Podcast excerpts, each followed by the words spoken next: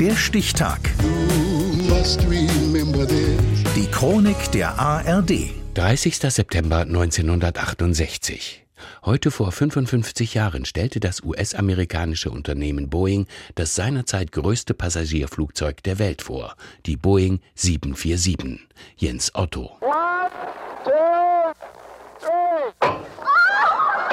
Winzig klein wirken die Sektflaschen, mit denen Stewardessen den neuen Jumbo auf dem Werksgelände in Seattle taufen. Die Boeing 747 ist größer als alle Passagierflugzeuge zuvor. 71 Meter lang, 65 Meter Spannweite.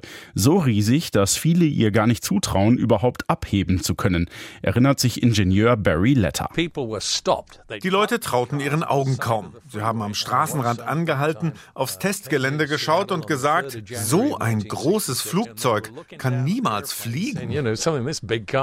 Doch der Jumbo kann, richtig gut sogar. Pilot Jack Waddle spricht nach dem Jungfernflug von einem Traum. Das Ding, wie er sagt, sei geradezu lächerlich einfach zu fliegen.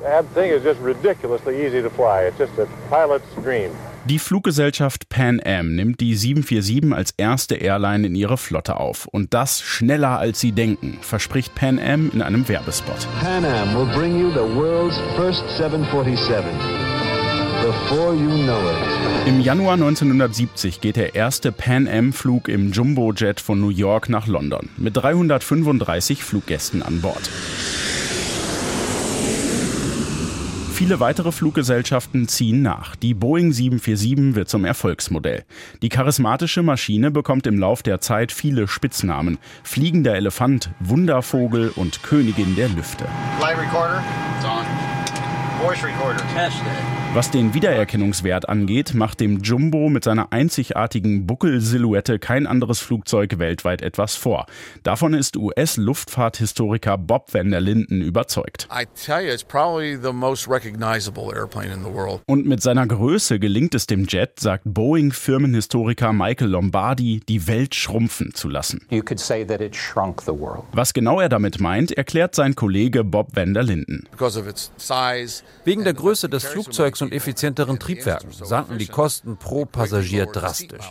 Mit dem Aufkommen der 747 und nachfolgenden Großraumflugzeugen ging eine Revolution der Luftfahrt auf der ganzen Welt einher. Fliegen wurde für fast alle erschwinglich. Jahrzehntelang hält der Jumbo Erfolg an. Doch irgendwann wird der populäre Klassiker den Airlines zu groß, zu schwer, zu teuer. Sie setzen auf kleinere Flugzeuge, die sie flexibler einsetzen können. 2020 verkündet Boeing-Chef David Calhoun das Ende der 747. Es sei eine schwere Entscheidung gewesen. Wir müssen uns dem Markt anpassen und der will die neuen Flugzeuge wie auch unsere 777X. Unsere Kunden wollen die neuen Flugzeuge, die neue Technologie. Im Januar 2020 2023 wird die letzte 747 ausgeliefert, gefeiert bei einer Live-Übertragung vom Boeing-Firmengelände. Am Himmel wird die 747 noch lange zu sehen sein. Um die 350 Maschinen sind weltweit noch im Einsatz. Der allererste Jumbo-Jet rollte am 30. September 1968 aus der Produktionshalle in Seattle. Das war heute vor 55 Jahren. Der Stichtag.